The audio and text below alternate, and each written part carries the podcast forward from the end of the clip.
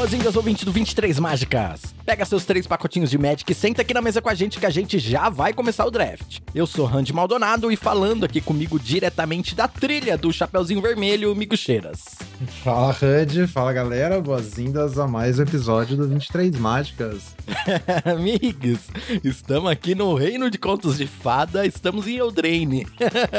Agora sim, chegamos à própria estalagem de Beiramuro e vamos que vamos. E hoje a gente já tem algumas coisas bem legais para apresentar aí, né? As mecânicas e a signpost que já foram todas spoiladas de uma vez só, né? Ah, foi, foi bem legal, né? Que eles ficam miguelando, ficam miguelando as cartas. Aí essa vez teve aquele vídeo de, de. Aquele primeiro vídeo da Wizards que mostra as cartas novas, assim. Foi tipo o primeiro 30 segundos de vídeo, já botaram a imagem na tela com todas as 10 signposts, saca? Achei, achei brilhante. Isso aí, não fica enrolando, não, Wizards. Sorta nós. Eu achei maravilhoso também. E é isso, a gente vai falar sobre o Drain hoje, ouvinte. Mas antes eu queria lembrar você para apoiar o nosso projeto aqui compartilhando esse episódio com outras pessoas, no seu grupo de WhatsApp, grupo de Facebook, Twitter, aonde você puder compartilhar com outra pessoa que gosta de Magic, que às vezes não conhece o draft, mas quer dar uma chance, compartilhe o 23 Mágicas que a gente pode ajudar a essas pessoas a adentrarem nesse maravilhoso mundo do draft do Magic. Você também pode seguir a gente nas redes sociais e mandar uma cartinha pra gente em 23mágicas@gmail.com. Além de tudo isso, você pode ver os jogos do Mix lá no canal Migucheiras no YouTube e também na Twitch. Migs, tá jogando bastante cubo? Como é que tá indo aí? Cubo, cubo. Tamo jogando bastante. Desde antes, né, que a gente armou os cubos com apoiadores lá. Então, começamos já na quinta-feira passada a jogar um cubinho. É. E tá mó da hora, tá? Tá exatamente da hora, como a gente esperou, como a gente falou semana passada. Muito bom, recomendo. Esse episódio sai na sexta. Amanhã tem Open, galera. Fiquem de olho. Exatamente. Pode trazer uns dólares mágicos aí pro Brasil. Exatamente. Eu vou fazer uma tentativa nesse Open, o Mix também, e você também consegue conferir alguns vídeos meus lá no canal Eu Countero. Eu espero postar lá pelo menos a, a minha tentativa do Open também no YouTube. Vai que, né? Opa, da hora aí sim. Mas é isso, acho que de recadinhos por hoje é isso mesmo. Vamos direto pro assunto principal. Hoje não tem pacotinho, não tem resumo da semana, não tem nada. É assunto principal.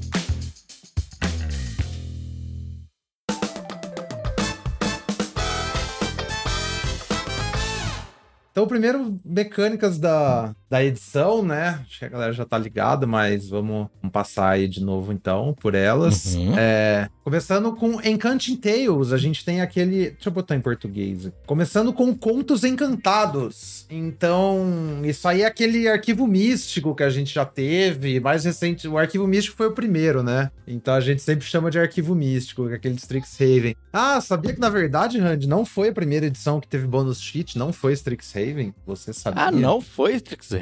Qual foi então? Não, Não. lembro. Foi uma edição chamada Time Spiral. Saiu, se não me engano, lá pra 2005, 2006. É, Tinha então, um ampulhetinha. tempo. eu comecei a jogar nessa época o Magic. É, então, exatamente. Todo booster vinha uma carta de frame Ah, antigo com o símbolo roxo de raridade. E era tipo uma carta time shifted, né? Foi a primeira vez que fizeram, na real, essa, essa coisa. E, mas é, curiosidades à parte, a gente vai ter, então, mais uma vez, a, a bonus sheet e o tema é de encantamentos, né? Que é o tema mecânico da edição. Então, toda, todo booster da edição vai ter uma carta de encantamento nele. E aí é igual essas edições regulares que a gente tem, né? Essa, essa coisa. Elas não são válidas no standard, né? Mas são válidas em qualquer formato construído que elas já eram válidas, mas mais importante, elas são válidas no draft. Sim, muito legal. Vão ser só encantamentos, né? Já spoilaram bastante desses encantamentos. Vai ser bem diferente. Eu acho que vai ser mais ou menos parecido com Brothers War, talvez, assim, que eram só artefatos. Não sei se vai ter um impacto tão grande assim, essa bonus cheat, sabe? Então, o que eu tô achando curioso é que a maioria, a maior parte das cartas parece que é reprint de Commander mesmo, sabe? Não Uhum. tem umas cartas muito. Tem muita carta ruim no Limited, né? Diferente Isso. do, do. do coisa, do. Sei lá, de Marcha das Máquinas, que era praticamente tudo jogável, né? Quase tudo, sei lá. Uhum. Essa aí tem mais coisa que não, que não vê jogo, assim, que é mais pelo reprint mesmo. Mas tem umas paradinhas interessantes, eu acho que mais importante também, tem umas cartinhas que te faz quebrar a cabeça pra falar, "Ah, como é que eu vou usar isso aqui, papapá. Acho que vim trazer uma de exemplo aqui, que eu achei uma carta super curiosa, que é Hatching Plains. Então, deixa eu ver o nome em português. É uma carta de Pacto das Guildas,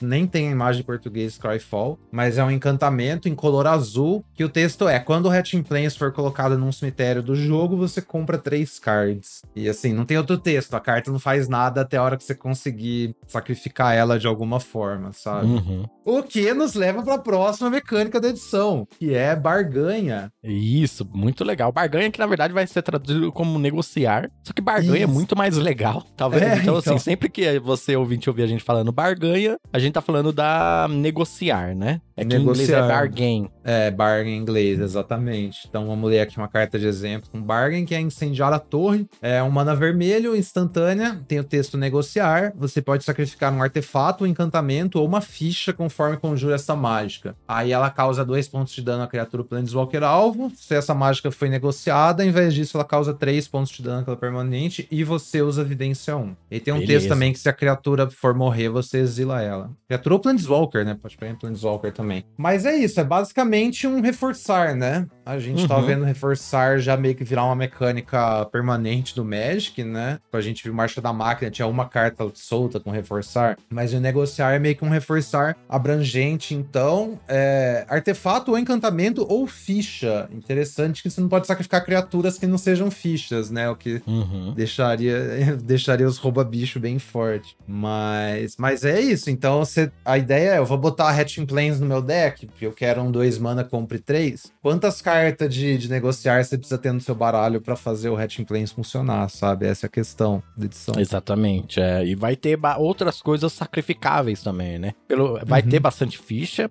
e tem outras mecânicas aí que a gente vai falar que também trabalham com, com algumas fichas diferentes, com encantamentos e artefatos. É uma edição bem diferente de tudo que a gente já viu, né? O Wizards uhum. conseguindo dar aquela revitalizada mais uma vez, fazendo coisas diferentes. Bem legal. Eu vi alguém falando que é, todas as mecânicas da edição são retângulos importam, sabe? Fizeram uma, uma edição inteiramente baseada em retângulos. É bem isso mesmo. E é... a Bargain, então, é essa mecânica bem legal. Nós temos uma outra mecânica que vai ir bem com Bargain, que são os rolls, né? Que que são como se fossem uns papéis, né? Roll no sentido de papel Isso. que você atua numa peça. Isso, fichas de papel. Então, essa aqui acho que é um pouco mais complicadinha, mas fizeram umas, umas fichas para ajudar, né? Então, né, umas, umas fichas mesmo. Então, acho que você tem que visualizar elas pra você entender legal, eu acho, porque é um pouco complicado. Mas também é meio simples, vamos lá. É,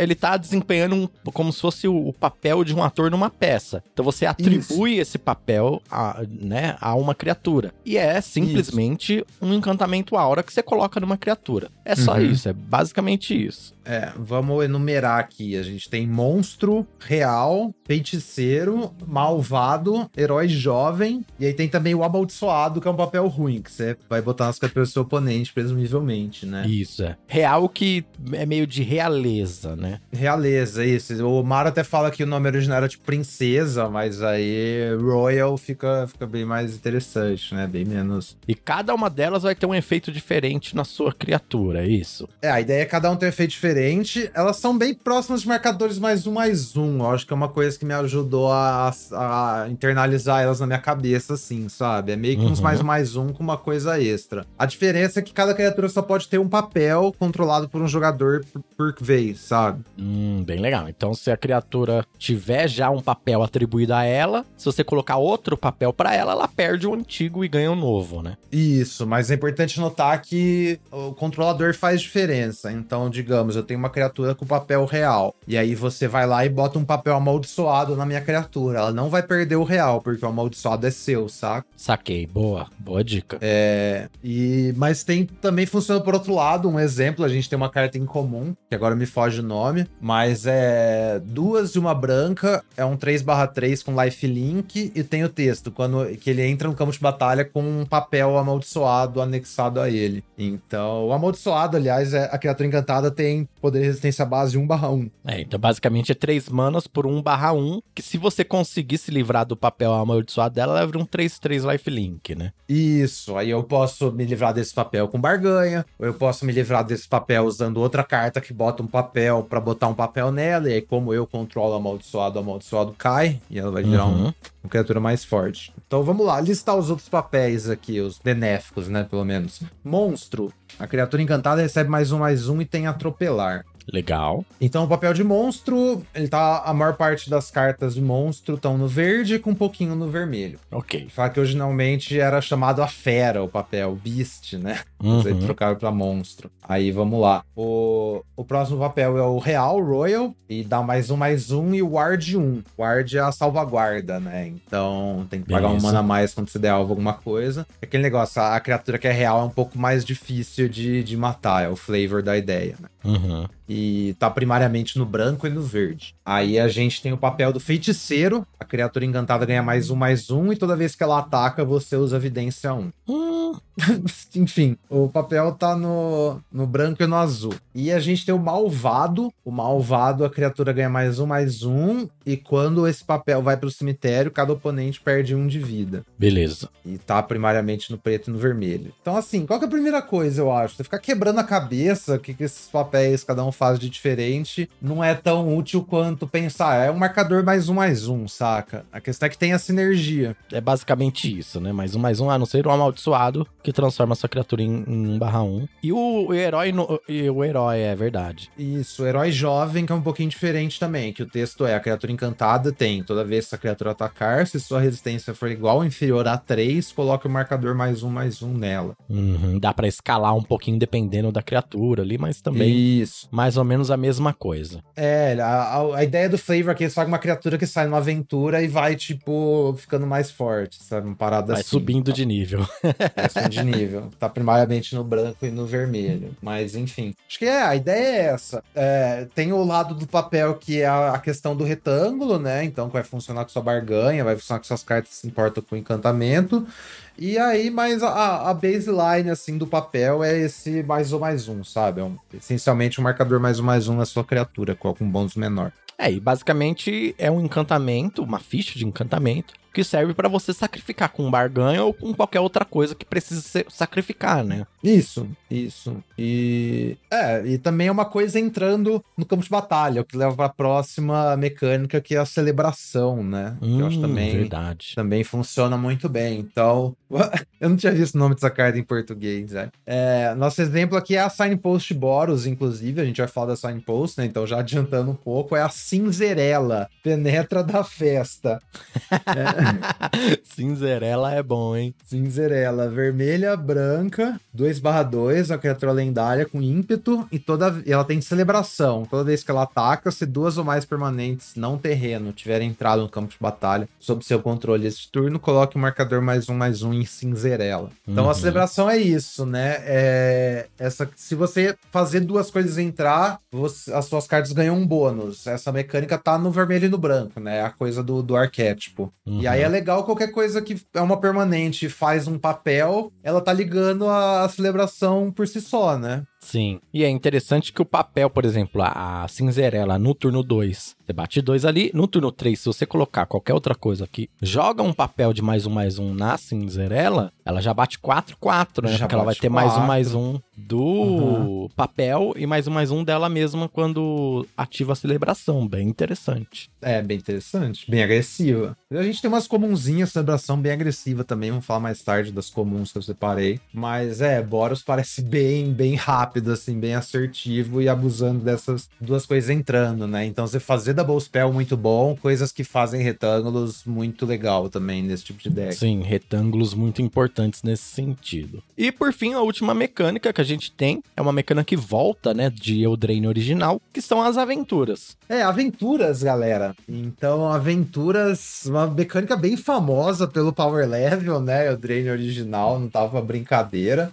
É, a aventura é basicamente duas cartas em uma. Então, ela tem a carta ali, é permanente. No caso é criaturas, mas a gente tem alguns encantamentos com a aventura também. E toda carta de aventura ela tem uma instantânea, um feitiço ali no cantinho, que é a aventura. Então, por exemplo, aqui o Cavaleiro Apaixonado. 3 branca, criatura humana cavaleiro, 3 barra 3. Conta uma historinha. Para isso tem a aventura que chama Desposar a Fera. é, que é mana branca, feitiço aventura. Você cria uma ficha de papel papel real anexado à criatura alvo que você controla. Perfeito. Então, assim, você consegue conjurar essa aventura com essa uma mana branca. Você vai colocar esse papel. E aí a carta vai pro exílio, né? Ela fica lá na aventurinha dela no exílio. É, enquanto você não conjurar ela com o outro modo, que no caso aqui são de quatro manas, né? Aí ela entra como, como criatura no campo de batalha, né? Isso, exatamente. Você tem essas duas opções. Você pode fazer ela na aventura e depois você ganha a criatura, ou você pode fazer ela direto à criatura também. Você não, não é obrigado Também. a fazer a a aventura antes, né? Ela não é obrigada a ir na aventura. é. E se a aventura, se você fizer a aventura e a aventura perder o alvo ou for counterada, você também perde os dois modos, né? Isso, isso é bem importante. É, atenção, assim, quando vocês forem fazer aventura com mana aberta, né? Porque, como o Hunt falou, eu tento desposar a fera. Meu oponente mata a fera em resposta, o cavaleiro apaixonado vai embora, já era.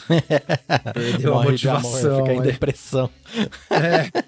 Em depressão e vai pro cemitério. E atenção também que se você fizer a criatura, você meio que perde a aventura também, tá, galera? Você não pode fazer a criatura primeiro e depois fazer a aventura. Não, não é Isso assim. é. Isso aí. E a não ser que você devolva ela pra sua mão, e aí beleza, você faz de novo, etc. Aí, a ideia base é que a aventura é um 2 para 1, né? Sim. Na, na prática, eu acho que é 2 para 1 mais quando a gente vai falando de incomuns e raras, né? Porque essa comum, assim, a gente tá falando de duas cartas que são bem abaixo da, da rate, né? É. É tipo isso, né?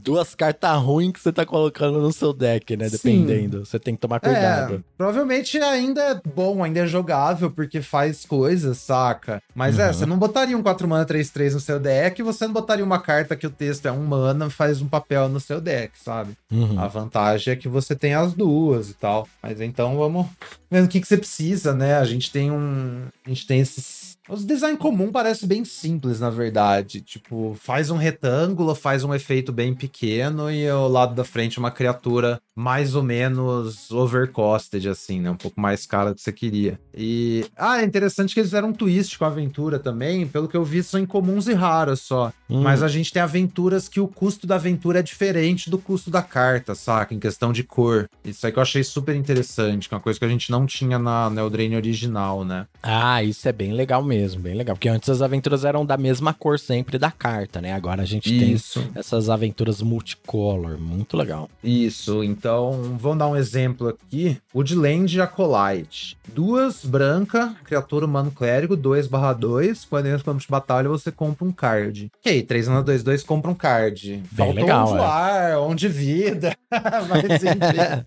Mas tá bom. Tá Nossa, você tá bem. mal acostumado, hein, Mix? É. Saudades do Versir.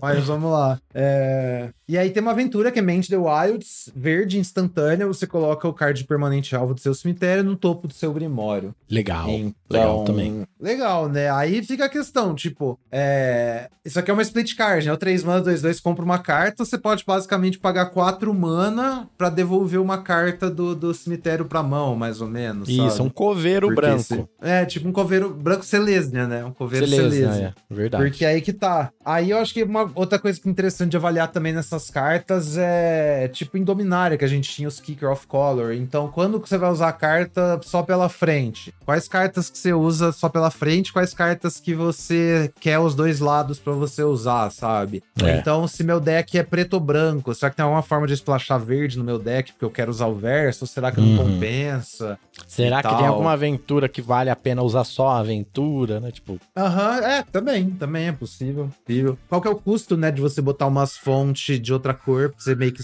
fazer esses negócios aí, splashar aventura ou splashar a criatura, né? Eu acho que Uhum. vai ser umas questões interessantes. Bem legal. É, a hora que a gente vai pra ver as raras, é só coisa absurda essa edição, velho. É, por isso que eu resolvi até não falar das cartas raras pra não dar depressão, né? Mas vamos lá. É, tem umas cartas raras que é muito bomba mesmo. Vai ser complicado no Sim. limitado lidar com elas. É, sim. E, e é isso. Aí tem esse tema de encantamentos também, né? Como a gente falou da- das Encanting Tales, não é exatamente uma mecânica, mas é meio que a, a identidade mecânica da edição, é esse tema de, de encantamentos aí, que amarra tudo, né? Isso, exatamente. Então essas são as mecânicas de Wilds of Eldraine. Como ficou em português a tradução da coleção, Migs? Terras Selvagens de Eldraine. Legal, Terras Selvagens de Eldraine, muito bom. É, e aí, nós temos aí, como a gente já tinha falado no começo, que as signposts foram spoiladas, né? E aí a gente tem aqui todas elas, vamos falar todas para você. Começando, claro, com a Cinzerela, né? A gente acabou de falar dela. Então a próxima carta que, a gente, que foi spoilada aqui é a Signpost Golgari, que é a Greta, o flagelo de Docelândia. A Greta que nada mais é a Maria do João e Maria, né? ah, é, a gente não mencionou, mas é, todos os, os, os arquétipos são conto de fadas, né? A gente já ah, é verdade. Cinderela é baseada na Cinderela. Aham, uhum, sim. É, a Party Crasher, né? Então, tipo, ela tá invadindo a festa aqui, não é só. tipo, ela arrumou um sapatinho, não, ela colou de penetra mesmo. Brava. Ela é doidona, é. Uh, a Greta custa uma mana preta verde, 3 3. Quando entra no campo de batalha, você cria uma ficha de comida. Aí, ó, comida que a gente viu em Senhor dos Anéis tá voltando aí pra essa edição, hein, amigos? Uhum, é verdade. Aí outros os efeitos dela é pague um verde, sacrifique uma ficha de comida, coloque o um marcador mais um mais um na criatura alvo, ative somente como feitiço. Ou paga um e preto, sacrifique uma comida, você compra uma carta e perde um ponto de vida. Opa, essa aí é poderosa, hein? Hum. Comprar carta sacrificando comida, opa. Aham. Uhum. É, então, 333 entra, faz uma comida, já tá, já tá legal, né? No nosso Vanilla Test aí, tá muito bem. E te dá essas opções também, outras opções você fazer suas comidas, sabe? É... O que fala era que a comida tá concentrada nesse arquétipo. Não sei se a uhum. gente vai ter, assim, abundância de ficha de comida, né? Coisas fazem muitas comidas repetidamente. Mas a Greta parece bem interessante por si só, assim. Bem legal. E ela, como eu disse, é a Maria que sobreviveu, né? A bruxa, que não comeu. É pelo que eu entendi, comeu o irmão dela, mas não comeu ela, e ela virou uma é. caçadora de doces monstros. Exatamente. Muito bom. É, vamos lá, próximo é o Johan, feiticeiro aprendiz. É, baseado no aprendiz feiticeiro, né? O, Do o Mickey. da Disney Isso, lá. Da é, hora. O, o Mickey. Então, duas azul vermelho, 2 barra 5. Você pode olhar o card do topo do seu Grimório a qualquer momento. E uma vez a cada turno você pode conjurar uma mágica instantânea ou um feitiço do topo do seu Grimório. Você ainda paga seus custos, as regras de tempo ainda se aplicam. É. Ah, o efeito não é ruim, é até que legal no deck certo, né? O Easy uhum. e tal. Mas 4 uhum. manas, 2 barra 5. Hum... Ah, eu acho que é até aceitável, viu? É um corpo defensivo, é, assim, bem, bem aceitável. defensivo, é. Pelo menos vai bloquear o turno que entra, sabe? Sim, é. Não Olha, é, a gente tá falando de uma criatura 3 de defesa, saca? Que não vai bloquear nada e que entra naquele problema da rada que a gente vive falando. Uhum. Esse aqui, pelo menos, vai bloquear. E a hora que você desvira com Johan, maravilha. Lembrando que você pode conjurar aventuras também no topo do Grimório, saca? Ah, é se verdade. A carta do, se a carta do topo do seu Grimório for uma criatura com uma aventura, você pode conjurar a aventura do topo. E aí, isso aí até me faz pensar, tipo, se a gente vai conseguir botar mais cartas de instantâneo feitiço no seu deck por causa disso, sabe? E assim, em Senhor dos Anéis a gente tinha as mágicas que faziam criatura com amés. Então elas eram criaturas não criaturas. Aqui a gente, tipo, ainda vai usar as mágicas, mas aí suas criaturas têm aventura. Então são mais cartas que você. Uma fração maior de cartas do seu deck que você pode conjurar do topo, né? É verdade, olha, lembrando também já de outras cartas que a gente vai falar aqui mais pra frente que foram spoiladas nas cores azul e vermelho aí, que são feitiços e mágicas instantâneas, e melhorou bastante o Johan. é, então, tem bastante coisa. É. Não é o tema mais criativo pra Izet, né? Izet é, Spells, mas. Izet tá Spells. Mas é, mas é divertido, é muito bom jogar de Izet Spells, não tem ah, como. é legal. É legal. Bem, a próxima aqui é a Neva, ou Neva, é perseguida por pesadelos. Dois branco-preto, criatura lendária, né? Humano nobre, ameaçar, 2/2. Quando entra no campo de batalha, você devolve o card de criatura ou encantamento do seu cemitério para sua mão. E toda vez que um encantamento que você controla for colocado no cemitério vindo do campo de batalha, você coloca um marcador na neva e usa evidência 1. É, a base é um, um Grave Digger, né? Sim. E o teto, sabe-se lá onde dá para ir. É, bem boa. Só de ser um Grave Digger, acho ok. E tem ameaçar, né? uhum. né? Então, um pouquinho melhor melhor até. E é baseado na Branca de Neve, é isso? É, tipo, ela fugindo na floresta, sendo amedrontada lá pelas árvores e tal. É, eu acho é a Branca de Neve mesmo. É neva, né? Neva, sei lá, de ah, neve. boa, boa. é isso mesmo. E é, o tema do arquétipo aí, então, é encantamento saindo do campo de batalha, sabe? Uma parada parece meio esquisita, assim, mas... Mas qual que é a coisa? É, a gente tem as a gente tem a, os roles, quando você joga um outro papel, o papel sai, então é uma coisa que vai sair. Você tem as paradas de sacrifício, né, com barganha, com outras coisas de sacrifício, e até food, que é uma coisa que você sacrifica e sai do campo de batalha. Uhum. E, e é isso. o, o próprio Mario fala que é um dos arquétipos mais complexos, sabe? Que é você então achar sinergias para combinar suas cartas, saca? Mas vai ser muito mais sobre tipo, você ficar manipulando as cartas ali, criando trigger, do que realmente usar essa sinergia, sei lá, de uma. Como é que fala? De um jeito proativo, assim, pressionar, Sim. sabe? Mas ficar fazendo coisinha, assim, as, game actions esses arquétipos complexos são complicados, né? Porque muitas vezes, não sempre, lógico, mas muitas vezes ou eles acabam sendo totalmente inúteis, que eles são complexos e não funcionam, ou eles são hum. complexos sim, mas são assim, fez funcionar é quebradíssimo. uhum. É, vamos ver onde que vai cair isso aí, mas parece que tem muita legal. coisa rolando. É muito difícil de ter uma ideia sem, sem ver tudo mesmo, muito, especialmente em ação, né? É. é. Mas ela por si só, bem legal também. Sim, bem gostei. Bacana. Ó, a próxima que a gente tem aqui é a Obira, duelista sonhadora. Azul preta, criatura lendária, fada guerreiro, 2/2, tem lampejo, voar. E toda vez que outra fada entra no campo de batalha sob seu controle, cada oponente perde um ponto de vida. Caraca, mas essa fada faz tudo. Ela tem lampejo, tem voar, custa 2, é 2/2. Treina, dá, dá um dano nos oponentes. Que é isso? Sim, essa carta é absurda. absurda. é, o meu temor é tipo tipo terminar sendo assim o, a, o deck mais óbvio e a galera tentar montar em peso logo no começo, sabe? Igual o que a gente achou que ia acontecer com. Isso aí tem a cara de Telden, sabe? Da edição, velho. Não falando que o deck de fada vai ser ruim igual o deck de humano em Senhor dos Anéis era, mas o negócio que é muito chamativo e a galera vai começar a disputar muito desde cedo já, sabe? É, uma porque o pessoal gosta da, de fadinhas, né? Legal. Também. Tipo, é um arquétipo, uhum. um, um tipo de criatura bem querido entre as pessoas. E realmente é, é, óbvio de você entender como é que faz, né? Um deck tempo, provavelmente, que vai pôr um monte de fadinha, vai, é, sei lá, ter uns draw, um counterzinho aqui ali, um bounce e, fazer, e jogar o jogo tempo, né? Isso. É, tempo control, assim, né? Tempo aqui control, o fala é. Que, é, que é control. A ideia é mais ser um deck de controle do que um deck go wide, ele fala aqui, porque todas as fadas voam, né? Então você tem que dar uhum. uma maneirada. Então talvez esse é um deck que a gente vai ver mais spell, assim, né? Mas é isso, botar uma, duas fadas ali na mesa mesa e atacando enquanto você interage. Sim, é. Interessante que é lendária, né? Desde sempre que a Sign Poção lendárias, não é desde sempre que tem isso, né? Não, é questão da edição, eu acho, uhum. viu, Randy?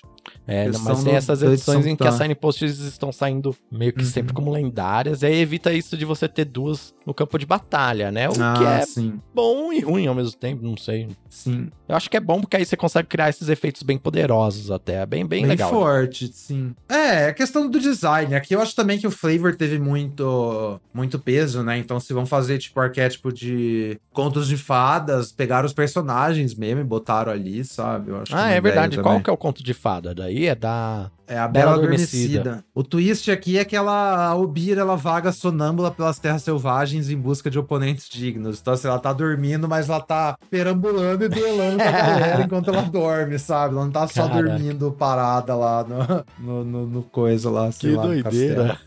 é, bem brisa. É, a próxima carta aqui nós temos a Chapeuzinha Vermelha e a Ruby, rastreadora ousada. Vermelho verde, uma criatura lendária humano batedor 1/2 com ímpeto.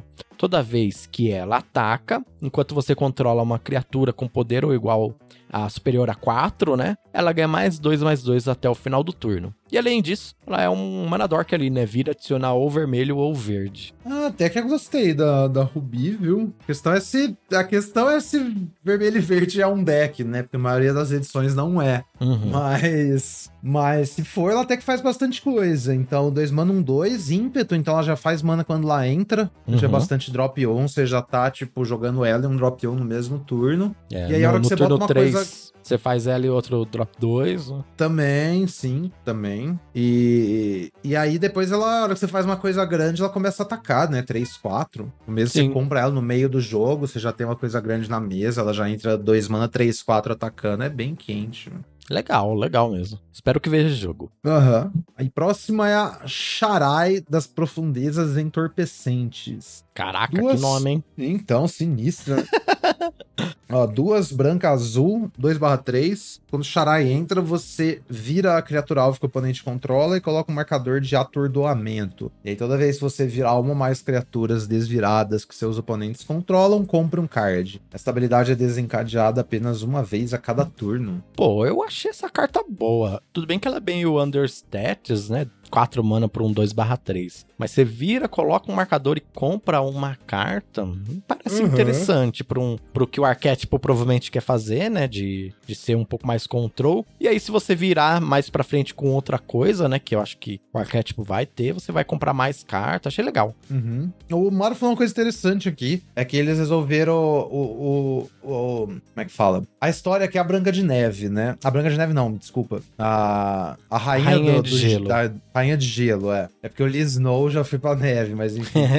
é, o arquétipo é a rainha de gelo. E aí, pra montar o. pra fazer o flavor, eles resolveram fazer um arquétipo de virar criatura e congelar as criaturas, né? Que é o uhum. freezing no Magic, esse flavor de virar criatura e botar um stun. Aí, assim, eles falam que a galera do set design curtiu a ideia, só que é, naturalmente é um arquétipo que é chato de jogar contra, sabe? É muito frustrante, né? Aquele negócio. É, é mesmo. Porque, ah, vou fazer uma criatura vai virando tudo e tal, tal, tal. E aí o problema que o design resolveu para resolver isso aí, ao invés de fazer um deck control, fizeram um deck tempo. Então a hum. ideia é que você hum. vai usar agressivamente essa mecânica, saca? Pô, interessante. Porque aí você tá progredindo o jogo ao invés de só prolongar o jogo e ficar sem graça, sabe? Você tá virando as coisas. Então até que, tipo aqui, se você olhar esse trigger da Sharai, você só compra carta se a criatura que você virou tá desvirada. Uhum. Então aí já tem um counterplay interessante aí, porque é, é, eu tô jogando contra uma pessoa que tem charais. Se eu estiver pressionando, então turno 4 seu, eu não, eu não vou fazer uma criatura, sabe? Eu vou atacar com tudo que eu tenho e vou passar com mana aberta para tentar fazer outra coisa. Porque aí você não consegue tirar o valor da sua charais, saca? Porque uhum. eu não uhum. vou ter nenhuma criatura desvirada. Então, você ainda vai botar um stun, mas você não dá o draw. Então, assim, essas cartas. Tiver cartas que. Todos esses efeitos na edição, pra eu ouvir pelo menos, eles trigam quando você vira uma criatura desvirada. Então é bom quando você tá pra frente, seu oponente tá tentando estabilizar, mas não é tão bom quando você tá para trás. Sim, é. E melhor na play também do que no draw, né? Uhum, é, sim, sim. Também. Mas é, é melhor beleza. quando. Então, isso aponta bastante para azul e branco ser um deck proativo. E aí a Charai nesse deck é bem legal. Tipo, 4 mana, 2, 3, tira um bloqueador por dois turnos e compra uma carta, saca? Legal. Interessante, bom saber. A próxima carta aqui é a, a Sir Armont, a Redentora. 3 verde e branco, 4/4 criatura lendária, humano cavaleiro. Quando, quando essa criatura entra no campo de batalha, cria uma ficha de papel de monstro anexada a outra criatura que você controla. As criaturas encantadas que você controla recebem mais um, mais um. É, então essa é a Bela da Bela e a Fera. Hum. É, o, é a ideia, né? Então é um tema de, de encantamentos. Tipo, é o que mais tem, eles falam que é o que mais tem essa energia de encantamento, especialmente o real e o monstro, né? Então a Bela e a Fera. É, e a ideia é essa aqui, a carta bem, bem clara também. Então, além de botar um encantamento, ela se importa com tudo que tem encantamento. Você joga Sir Armond, suas criaturas têm, têm papéis ali. Nossa, já tá um belo bônus. É, bem legal. 5 mana por 5 de poder na mesa, né? E dá um É... Seis, basicamente. Seis, né? é mínimo. verdade, que dá mais um, mais um, é verdade. E aí, para outras criaturas estiverem encantadas também. Um bom top uhum. ending aí. Se esse deck for um deck, né? É, se essa estratégia for válida, é um bom top top end. Sim, boa carta de 5 manos. É, próxima. Ai, meu coração. Totentans. Flautista da Horda. Incolor, preta, vermelha. Criatura lendária, humano, bruxo, bardo. 2/3. Toda vez que Totentans ou outra criatura não ficha que você controla morrer, você cria uma ficha de rato preta 1/1 com esta criatura não pode bloquear. E aí tá uma habilidade ativada. Em color preta, o rato atacante alvo que você controla ganha toque mortífero mortífero até o final do turno. Nossa, agressivo Rakdos, hein? Então, é o, é o flautista lá, né? De. A historinha do Joe da flautinha que chama os ratos. Isso, é, que libera a cidade dos ratos, aham. Isso. É. Pô, 3 mana, 2, 3, entra, faz um 1/1 ali, maravilha, já tá bem no nosso teste. É, quando tem vários ratos, a, a, só ati- a ameaça de ativar isso aí é louco, né? Então faço Uhum. umas fichas de rato aqui, começo a atacar com todos. Ah, quer bloquear? Beleza, vamos trocar. E a gente troca alguma coisa, é. É, parece assim muito push esse, esse tema, velho. Sei lá, a maioria das cartas que eu vi que tá escrito ficha de rato nelas parece bem forte. Sim, outro arquétipo que não é muito, assim como você disse, que o arquétipo das fadas de Mira é um arquétipo que pode ser forçado, né? Porque as pessoas vão identificar facilmente. Eu acho que esse também vai nesse mesmo sentido, assim. Ah, Fácil de identificar. Tem rato no- no- na descrição do texto, né? Você pega a Aham. carta e monta alguma coisa. Sim, é verdade, é verdade. Mas, mas é isso, é bastante recompensa de criatura morrendo, o Maru fala aqui. É bem, bastante barganha também, né? Então, Uhum, os efeitos de né, sacrifício. ratos. É, quando você não pode atacar com seus ratos, você pode sacrificar eles pra fazer outra coisa. Mas esse padrão de jogo aí de acumular vários ratos e aí começar a atacar, tipo, fazer champ ataque mesmo, porque você tá passando um monte de dano, não Isso. importa. Parece bem, Bem legal. bem legal. Achei bem forte também, viu? Até agora Aham. teve alguma sign post que você... Vamos, vamos falar da última e a gente pergunta isso, né? Peraí. É porque ela é um belo exemplo, mas É. enfim, vamos lá. E a última sign post é o Troyan, Explorador Destemido. Um verde azul, 1 barra 3. Criatura lendária Valdoquiano Batedor. Vira, adiciona uma floresta e uma ilha, né? Um, uma mana verde e uma mana azul. Gasta essa mana somente para conjurar mágicas com valor de mana igual ou superior a 5, ou mágicas com X no custo de mana. Ou você paga um azul e vira, compre uma carta, depois descarte uma carta. Nossa. É interessante, aqui é o representa o João e pé de feijão, né? Uhum, Eu acho interessante no flavor que o Troiano, ele não é de Eldraine, ele é de Ravnica. uhum. Tem Não, Vedalken em Valdoquiano, é. Eldraine, saque? Vedalquiano. E é. A ideia é que ele é uma consequência da historinha do Homem-Pef, né? Uhum. Agora a gente tem portais conectando os mundos, então o Troiano saiu de Ravnica, foi parar em Eldraine, tá lá dando rolê nos pés de feijão. Mas tá lá dando É. rolê bem rolê mesmo, porque a carta em si parece ser bem fraca comparada ao que a gente viu atrás, né? É, é claro, é, obviamente que ele não é desse mundo, né? Porque assim, todas as cartas de Eldraine são roubadas, menos o Troian que veio de Ravnica.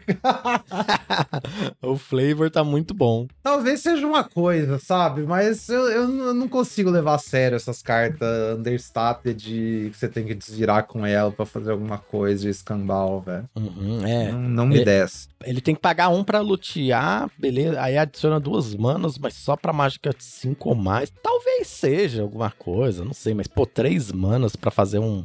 Algo pra adicionar mana, pra, pra acelerar o seu turno 5, sei lá, meio, meio estranho. Que isso é o problema. Ah, eu vou montar um deck de Troian. Então eu quero várias cartas de 5, 6 mana. Pra eu desvirar com o Troian e fazer essas cartas. Então você vai botar um monte de carta dessas no seu deck. Mas aí a pessoa vai lá e mata seu Troian, sabe? E aí você fica olhando pras cartas. É, você não consegue E- conjurar as cartas nunca, né? É, o seu oponente tá curvando, um, dois, três, te atacando. Aí turno 3 você vai tentar fazer um 3 pra destabilizar. Como assim, sabe? Mas fora as, a, essa signpost, as outras, teve alguma que você achou um pouquinho abaixo da média, que você tá meio em dúvida, assim, ou você Ah. curtiu todas? As outras até que achei bem próxima, viu, Randy? Não... Tá tudo bem, bem próximo, assim, de Power Level, parece. É, eu também achei bem próximo, assim. As minhas preferidas, a Admire e Rakdos realmente bem legal. Sim, sim. Mas eu- Claramente as duas também. É, mas na verdade tá tudo muito próximo, porque a, a Greta Golgari também muito legal. O Johan melhorou bastante meu conceito, assim, pensando que, que eu tinha esquecido que você poderia conjurar as aventuras também. Isso melhora muito. Aham. É, É, abstratamente eu diria que a carta mais forte é a Rubi, mas Gru sempre é meio problemático, sabe? Então vamos ver, assim. Mas é, a fada também muito forte, né?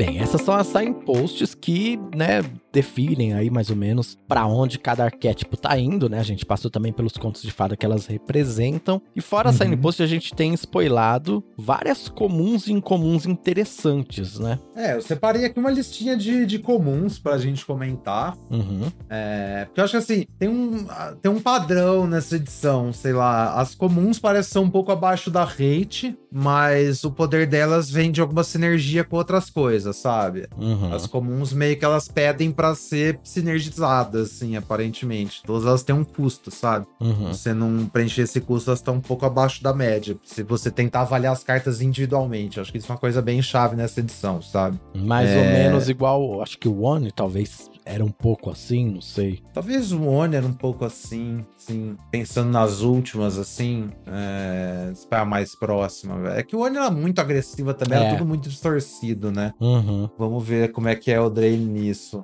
Mas, mas é, a impressão que me dá é, primeiro é essa, que é tipo uma, uma edição sobre sinergia de pecinhas ao invés de cartas individuais, sabe? Ela é muito mais cubo do funileiro do que cubo arena. Isso. Se eu pegar uma analogia mais... mais Boa mais analogia, é, Você vai ter que montar ali sinergias, montar decks Isso. que conversam entre si e tal. Isso, não é só pegar a melhor carta de cada pack e terminar com um deck bom. Acho uhum. que pelo uhum. menos pra mim é o que isso que as comuns apontam. E as incomuns também. Tem algumas incomuns que se sustentam, mas são geralmente multicoloridas. E tem várias incomuns que são umas build around meio esquisitas, assim, que também vai nesse sentido. E aí as raras, que eu acho que é onde o power level tá por si só nessa edição, sabe? Onde eu queria chegar. Então, o que, pelo menos assim, é, ressaltando que a gente nem conhece todas as cartas, eu tô só especulando aqui. Eu acho muito provável que aconteça que você vai ter que começar o seu draft com uma rara ou com uma incomum muito forte e tentar ir montando ao redor, sabe? Porque eu não vi uhum. muita carta rara ruim também. Tipo, então, e aí você vai montar ao redor dessas mecânicas da, das cartas mais fortes que você tem, assim, e aí vai ser uma questão de, de sinergizar tudo mesmo, sabe?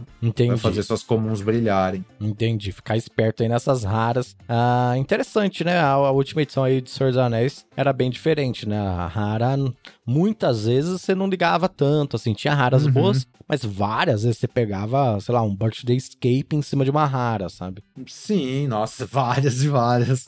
Acho que é legal que a gente tenha essa mistura também, essa, sabe? Essa rotatividade, né? Isso, se toda edição for a mesma distribuição de power level, uma hora, uma hora perde a graça, sabe? É legal, uhum. eu acho, quando é diferente. É bom que tenha edição que as comuns sejam melhores, edição que as raras sejam melhores, assim por diante. Eu acho que é meio osso é quando a gente chega numa. Tipo, num, num Crimson Val da vida, que é edição que todo mundo adora criticar. Que acho que o problema é que a disparidade entre o power level das comuns, das incomuns e das raras era muito grande, sabe? Era um então, assim, abismo assim, grande demais, é, né? Pra transpor. As raras, né? Exatamente, as raras meio que invalidavam muito, assim, do que acontecia é. no jogo antes delas. Aqui eu não acho que é o caso. Apesar das raras serem, obviamente, mais fortes, eu acredito que a hora que você junta as coisas e dá um todo maior que a soma das partes, no caso, Sim. você tem poder para competir com as raras, sabe? Ela se torna assim. um desafio a ser superado, né? É, tipo isso. E, e, é muito satisfatório, né? Quando você ganha umas raras com uma pilha de comum, sabe? O que acontece, uhum. assim. Se você montou seu deck direitinho. O problema de, de, de Crimson Val, por exemplo, é que não, não, não tinha esse nível de sinergia, eram mais cartas boas. Uhum. É, mas enfim, vamos lá, vamos ler umas cartinhas comuns então.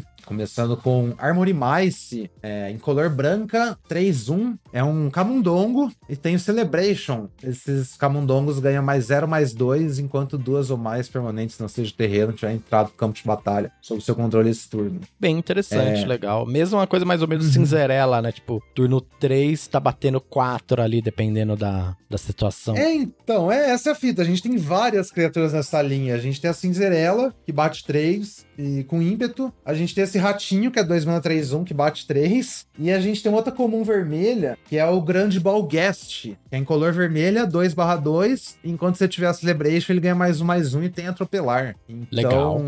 Você tem três drop 2 diferentes, né? Você tem uma comum em cada cor e uma em comum no arquétipo, que são criaturas de 2 mana que atacam 3/3 no turno 3, saca? É, desde que você. A sua celebração. É, desde que você consiga é, claro. ligar a celebração, é. Aí você vai ter o deck já pronto para isso, né? Aham, é, a ideia é essa. Eu vou fazer essas cartas de celebração na 2, preferência vou ter uma celebração na 1 um também, se possível, e passar o resto do jogo fazendo duas permanentes por turno. Só celebrando. Só celebrando. É o deck, ah, esse deck é o deck do, da prisão lá, do idiota. Que aí, quando ele for preso, a gente Ah, vai ficar só claro. celebrando. Ai, com certeza, sim.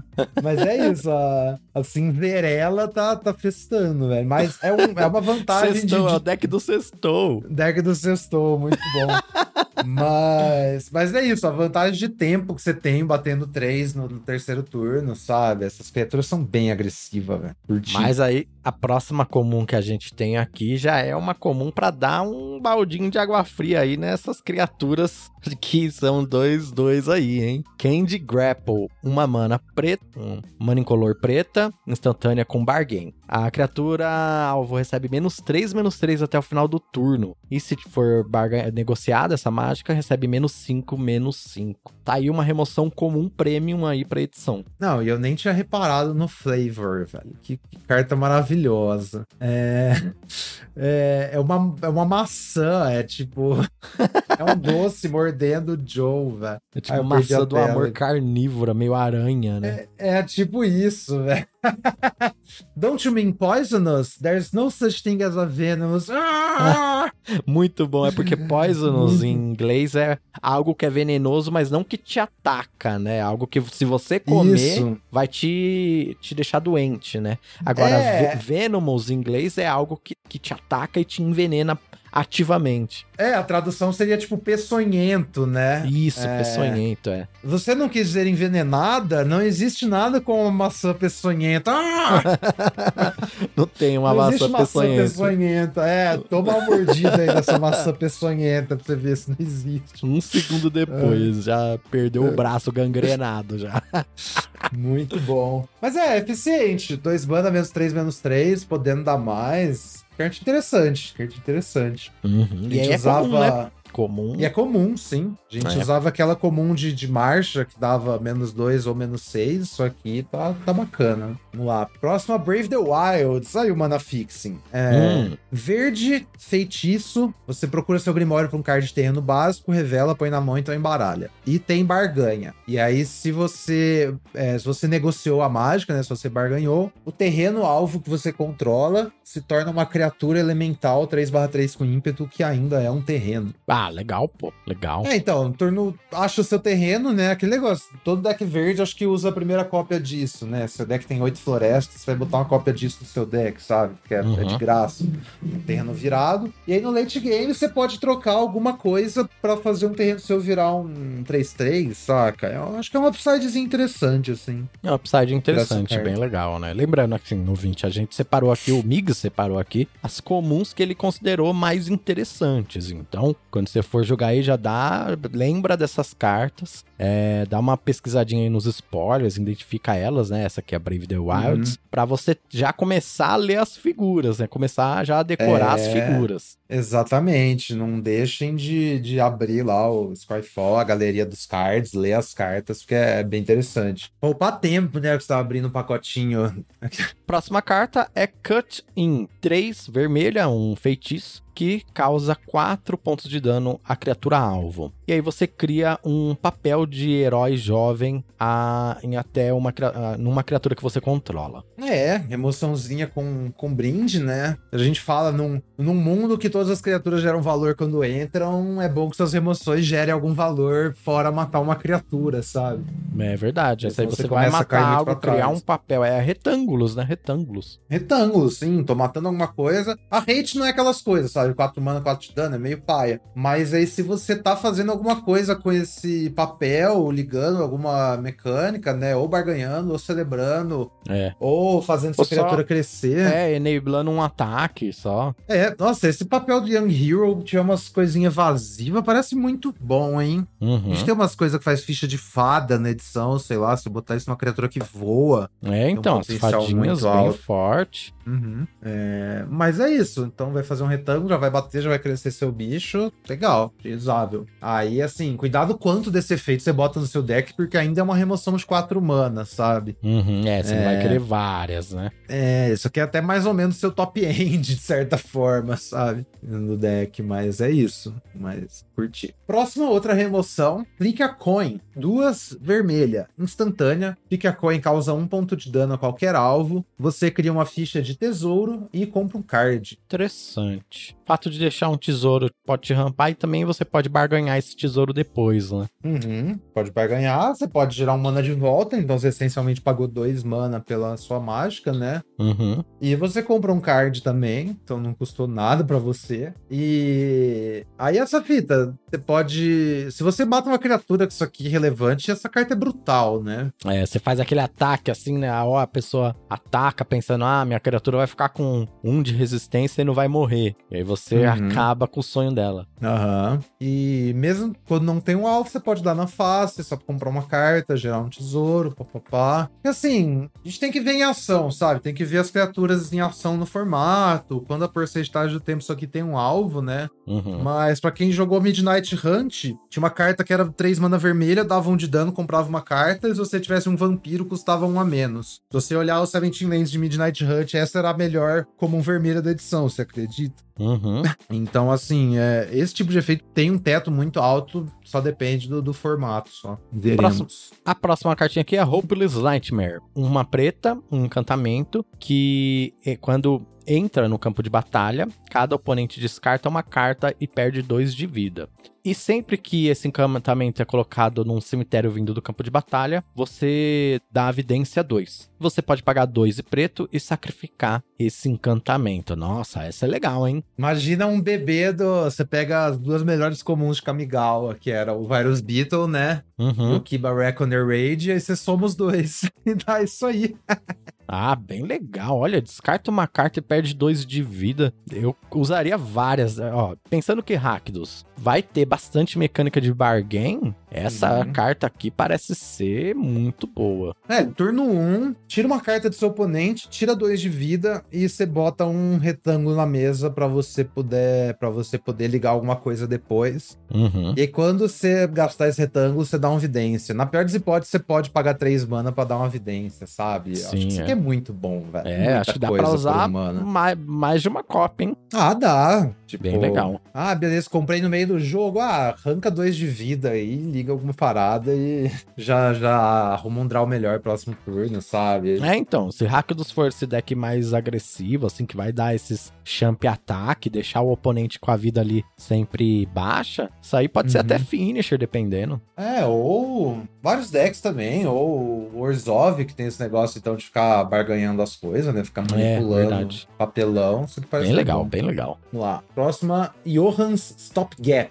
3 azul, feitiço. É, devolve a permanente alvo que não seja terreno para mão do seu dono, compra um card. E aí você pode também negociar, né? Barganha. E essa mágica custa 2 a menos se ela foi barganhada. É o famoso bounce de 4 mana que compra uma carta. Essa carta sempre é boa, né? É diferente. Não é só, tipo, só um bounce. É um bounce que compra uma carta. E aí, nesse caso aqui, você ainda pode, às vezes, pagar dois pra fazer esse efeito. Pô, bem legal. É, isso por, por costuma custar 3, né? Agora a gente tá vindo por 4. Só que você pode fazer por 2. Aqui eu tenho mais curiosidade de ver, tipo, qual que é o acesso que a Azul vai ter as coisas pra barganhar, sabe? Ah, é verdade. Você É vai ter uma o que costuma custar de- 4 é instantânea, né? Esse É, enfeitiço então. que custa 3. É verdade. Feitiço custa 3, é, então. Só que tá. Isso aqui é meio. Eu sinto que é meio ineficiente demais quando você tá fazendo como por 4 manas, sabe? Uhum. Aí a gente tem que ver o que, que exatamente o azul vai ter pra oferecer aí pra, pra barganha. Mas tem potencial também. Fazer isso aqui por 2 mana é muito insano. É só ver se o retângulo que você tá perdendo não é caro demais. E a próxima carta é a Hatchcatcher Trainee. Aí, ó, treinadora. Um vermelho. Ela tem uma aventura. É pri- primeiro, vamos falar a aventura primeiro. A Pest Problem.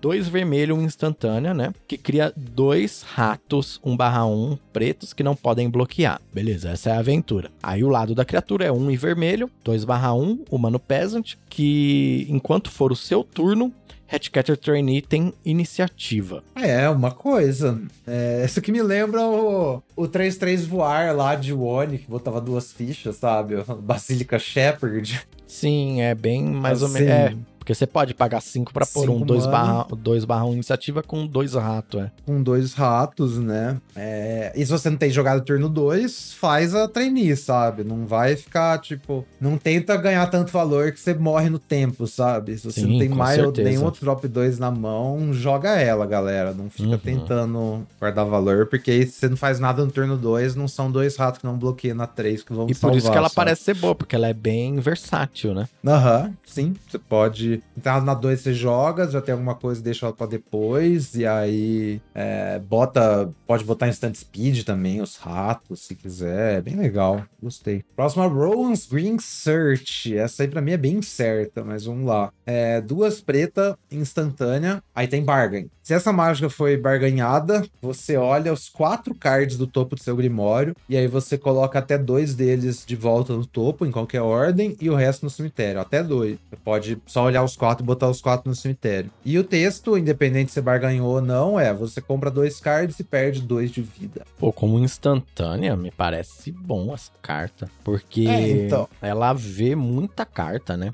Você consegue cavar seis cartas no seu deck, né? Uhum, exatamente. Às As quatro tá- no topo não te interessa, você vai olhar mais duas. E É. enche seu cemitério bastante, né? Se tiver alguma Aham. coisa que sinergiza. Aí a questão é, o custo primeiro, tipo, será que vale barganhar aqui? Talvez vai ser fácil, mas será que muda muito barganhar, né? O que esse card selection faz pra você? Vale seu retângulo? Nossa, amigos. Hum. Acabei de me ligar. Essa carta Ah. com a Hopeless Nightmare, você vê oito cartas, né? É... Porque a É, Hopeless Nightmare dá evidência 2 quando vai pro cemitério. Então você pode barganhar a Hopeless Nightmare, jogar as duas evidências pra baixo, depois olhar quatro, jogar quatro no Aham. cemitério e depois comprar duas. Então, assim, Pode. a resposta que você tá procurando, a chance de encontrar ela é muito grande. É.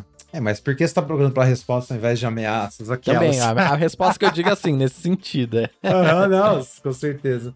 É, então, a, a minha dúvida é, será que será que mágica instantânea card draw que não afeta o board vai ser... E essa aqui não é nem que não afeta o board, já afeta o board negativamente, porque você tem que sacrificando alguma coisa. Uhum. Será que essas cartas são, são jogáveis de novo? Ou será que o Senhor dos Anéis foi só um, um sonho de uma noite de verão e a gente já voltou pro mundo hostil em que esses draw cards são injogáveis, sabe? Ah, olha, a gente tem aí algumas remoções instantâneas boas, né? O Candy Grapple que a gente falou. Então acho Uhum. que é possível sim, viu? É possível que a gente consiga passar o turno sem fazer nada. É. É, se o deck de fada joga no, no flash, assim, só que eu acho que dá uma subida bem legal. É, então, tem isso também, é. Bem interessante. Ah, próxima carta, Snare Master Sprite. Um mana azul, uma fada mago 1/1 com voar. Quando entra no campo de batalha, você pode pagar dois. Se você fizer isso, você vira a criatura que o oponente controla e coloca um marcador de atordoamento nela. Esse eu gostei, um mini Shieldbringer. Achei bem legal essa, essa cartinha, ainda mais pela opção de você fazer na 1, né? É, já Então- faz dar um voador batendo ali, enchendo o saco, né? Começa a dar aquelas picadas pelo Aham. ar. E no 3 Sim. ali joga o stunzinho, bem legal. É, daí talvez é nem uma jogada de turno 3, assim, mais, mais pro meio do jogo, sabe? Sim, Então também, você prefere né? desenvolver outras cartas mais fortes antes. Mas a flexibilidade de, pô, tá na minha mão inicial, vou jogar, ela vai causar 5 de dano antes que meu oponente tenha que gastar uma remoção. Nossa, isso é bom demais, né? Bem legal. Isso é muito Gostei bom. também, tá interessante esse deck aí de fada e o Azorius aí de virar coisas. É, então, e tem essa, esse overlap também. Funciona tanto no Fadas quanto no Azores. Acho que isso talvez seja mais importante, né? Se a edição é tão sobre sinergia, você achar essas cartas flexíveis que jogam em múltiplos arquétipos é, é importante também. É verdade. Vamos lá. Próxima, Warehouse Tab.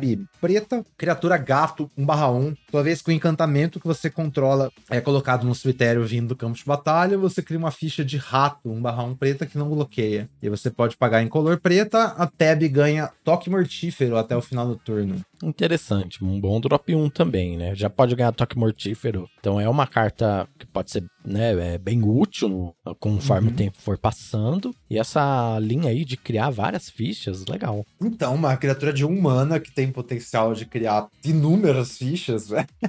Eu achei isso aqui muito bom também, sei lá. É. Muito da hora. É, por falar em ficha, a próxima é Voracious Vermin, que é dois preto, um 2 barra um rato. Que entra no campo de batalha já criando outro rato, um barra 1 que não pode bloquear.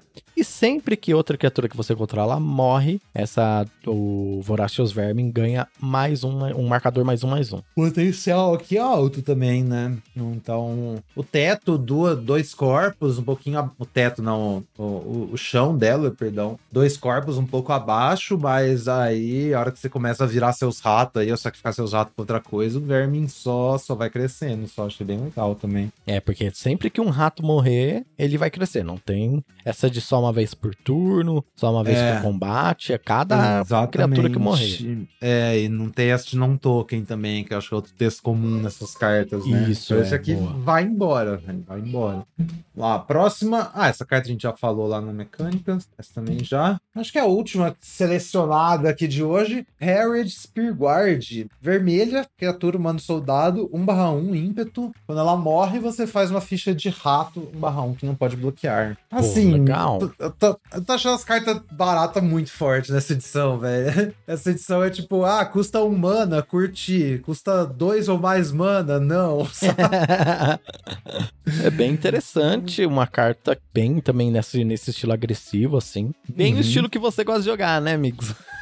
Eu gosto, nossa, drop 1 é comigo. E outra coisa, todas essas cartas drop 1 é, ficam muito legal com papéis baratos, né? Sim, verdade. Então, tipo, é, turno 1 fazer um drop 1, turno 2 bota um papel, já faço outro, já, tipo, tô super pra frente, sabe? Acho que, sei o quão, quão esse deck mais lento vai ser viável nessa edição, porque os decks agressivos parecem muito agressivos, sabe? Uhum. Primeiras impressões, total primeiras, assim, meias impressões, tipo, as cartas baratas são muito boas. Bem, amigos, eu tenho aqui duas cartinhas que eu queria falar, que você não Manda. selecionou, hein? Uhum. Eu queria falar primeiro de um artefatinho que eu achei bem interessante. Tem um, falar em artefato, assim, uma curiosidade, o Ginger Brute tá de volta aí, né?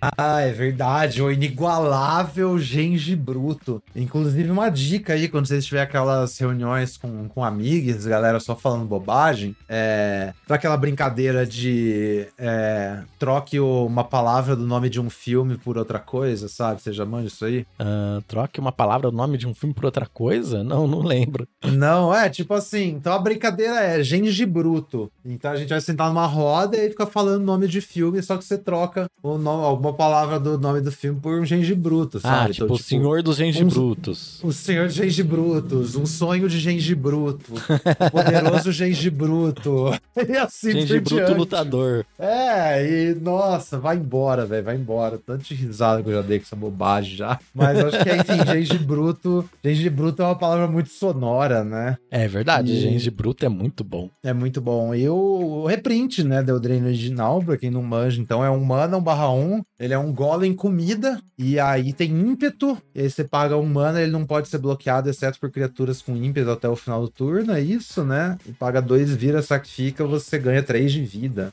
É, eu lembro, o Drain, é, eu lembro que essa carta, vi o jogo até no construído, né? O Mono Red com Genji Bruto, nossa. É, os decks de. aqueles decks de aura lá, jogam o Genji Bruto até hoje. né? All Deck Glitters, sabe? Sim, é verdade. É, e aqui também a- os rolls, né? Os papéis vão ir bem no Genji Bruto, né? Vira um 2-2 Uhum. imbloqueável ali todo turno. Sim. Hum, hum. Sim. Ó. Não, e eu acabei de descobrir que existe um Genji Bruto foil old frame em japonês, velho. Começa É, agora promo. a saga do Migucheiras em busca. Nossa, eu quero, eu quero muito esse Genji Bruto, velho. É uma promo de 20 dólares, tá ligado? Eu nem sabia que existia, mas nossa, essa carta deve ser muito linda. Mas enfim. Enfim, um- o- as cartas que eu queria trazer aqui, uma é o Candy Trail, né? A trilha de doces, que é um artefato de uma mana. É um artefato comida e. e- é, ai, caramba. é, pista. Pista. Isso, comida e pista.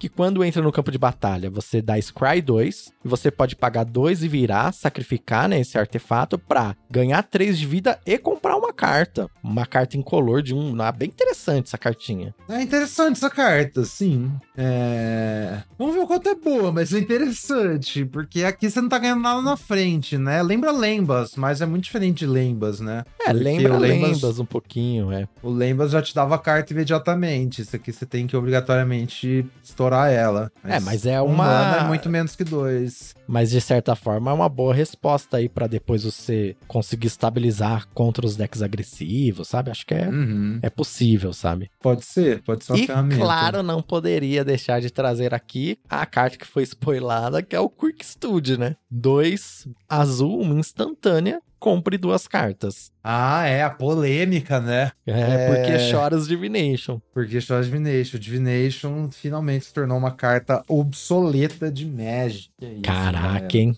Estamos presenciando a história. O fim de uma era, aquelas. Ai, ai. Eu acabei de reparar aqui no texto da Candy Trails para descobrirmos quem que é o João da história de João e Maria, Hum. que é a Daniela. É, então só não é o João e Maria, é a Daniela e a minazinha lá. a Daniela tá e a aqui. Greta. É, olha, outro. Quem se importa que a mamãe falou, nós vamos chegar em casa antes dela voltar. A Daniela é de Wall Youth. Nossa, coitada da é, Daniela. Daniela não voltou. O nome da minha mamãe. Beijo, mamãe.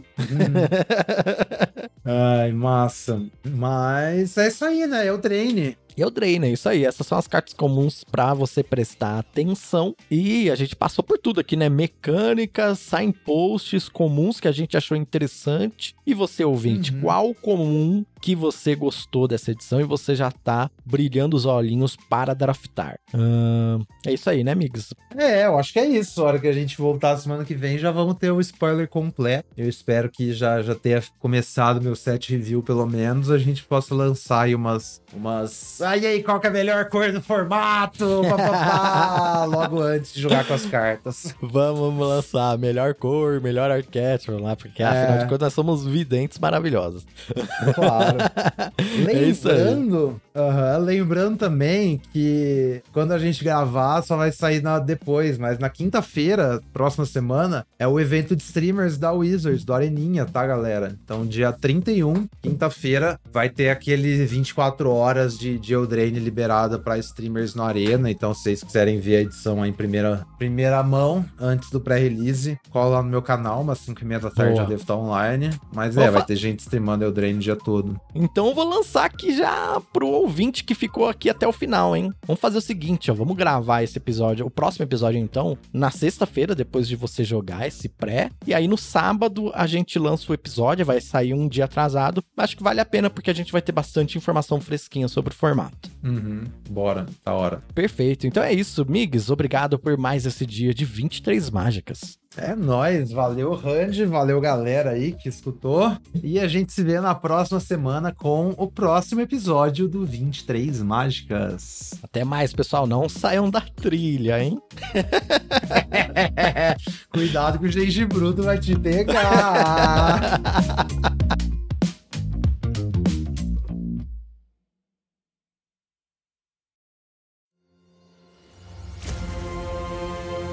Este programa foi editado pela Grimório Podcasts.